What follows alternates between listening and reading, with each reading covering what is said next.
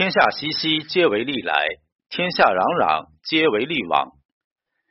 人与人之间大多存在着利益关系，而钱就是人品最好的试金石。都说借钱难，其实被借钱更是难上加难。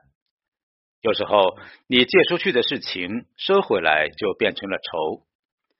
欠钱的人占尽便宜，借钱的人里外不是人。好心帮人，自己反而受到伤害，所以钱不能随便借，真心不能随便付出。莎士比亚说：“借钱给别人会让你人财两失，向别人借钱会让你挥霍无度。借钱是很考验友情的事情，有多少人因为借钱导致友情破裂，最终势不两立？借钱是情分，不借是本分。”没有人理所应当帮助你。电视剧《我是余欢水》里，余欢水把母亲留给自己的十三万借给了好朋友吕夫蒙。后来，余欢水想给老婆买车，就向吕夫蒙讨要这十三万。结果，吕夫蒙多次欺骗他，拒绝还钱。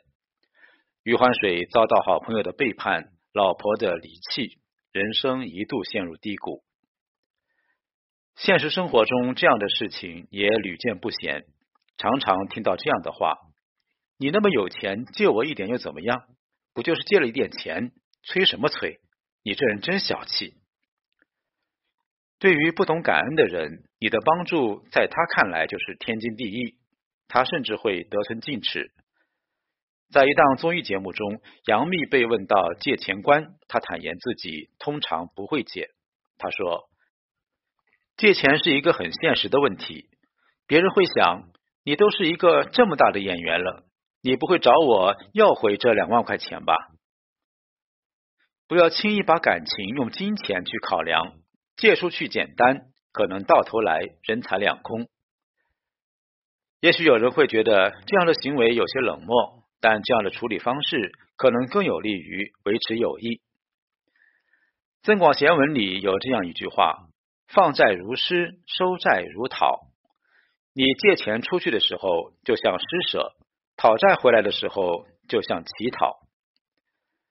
向别人借钱一定要慎重，借给别人钱也一定要有智慧的处理。俗话说：“救急不救穷。”借钱是一门学问。老祖先告诉我们，做人应该心存善良，但不是所有的忙都要帮。每个人赚钱都不容易，借出去的时候也要多加考量。如果遇到突发的危机，帮助他们是雪中送炭；但如果帮助贫穷而懒惰之人，他不会因此而变得富有，反而会依赖你，这样就是害了他。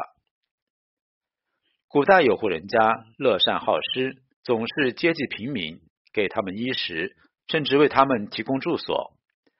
时间长了，镇上所有的人都称他们家是救苦救难的活菩萨。后来有一次，有位外乡人逃荒到了这里，富人就把他接到自己家里，换上干净衣服，给了他一些银两，好供他生存。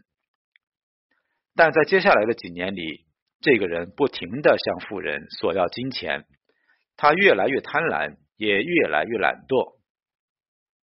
终于有一次，富人不再给他钱了，他就大骂：“你真是个伪君子！说是积德行善，却舍不得给予我一点钱财。”富人见状，收回了所有给他的帮助，从此立下家规：救急不救穷。你永远填不满欲望的无底洞，也永远喂不饱不知感恩的心。对于一个心穷的人，物质上给他再多帮助都无济于事，他不会有半点感恩，最后可能还会翻脸变成仇人。马云曾经说过：“借出去钱就不要想着能要回来。”钱钟书先生有一个很有智慧的处理方法，从来不借钱给别人。如果你找他借钱，借一千，他就给你五百，最后他会说：“不用还了。”真正心存感恩的人，就算你不问他讨要，他也会想着还你；而不守信用的人，你去问他讨要，反而会碰一鼻子灰。借钱给不知感恩的人，最终失去的不仅仅是钱，还有人和人之间的情。古语云：“金钱面前是人心。”钱对每个人来说都是十分重要的。把钱借出去是彼此的信任，是真心的交换。同时，他也能探出人性，伤透人心。李嘉诚曾说：“什么最难？借钱。肯借钱给你的人，一定是珍惜你的人。舍得把钱借给你的人，不是因为他们钱多的无处花，而是你比钱重要。”不忍心看你被钱所困，用全部的真心来为你救急；而那些借钱不还的人，浪费了别人的好意，还损坏了自己的人品，不懂感恩，没有诚信，这样的人要尽早远离，切莫深交。真心很贵，时时刻刻都要好好珍惜。任何人都没有义务无条件的给予你金钱，真心帮助你的人要铭记于心。金钱能够看清这世间的人情冷暖，感情的真假，用钱去看，一眼便知。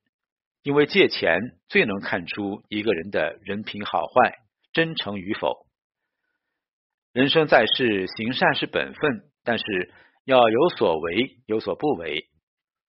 善良要留给值得的人，真心要留给真正在乎你的人。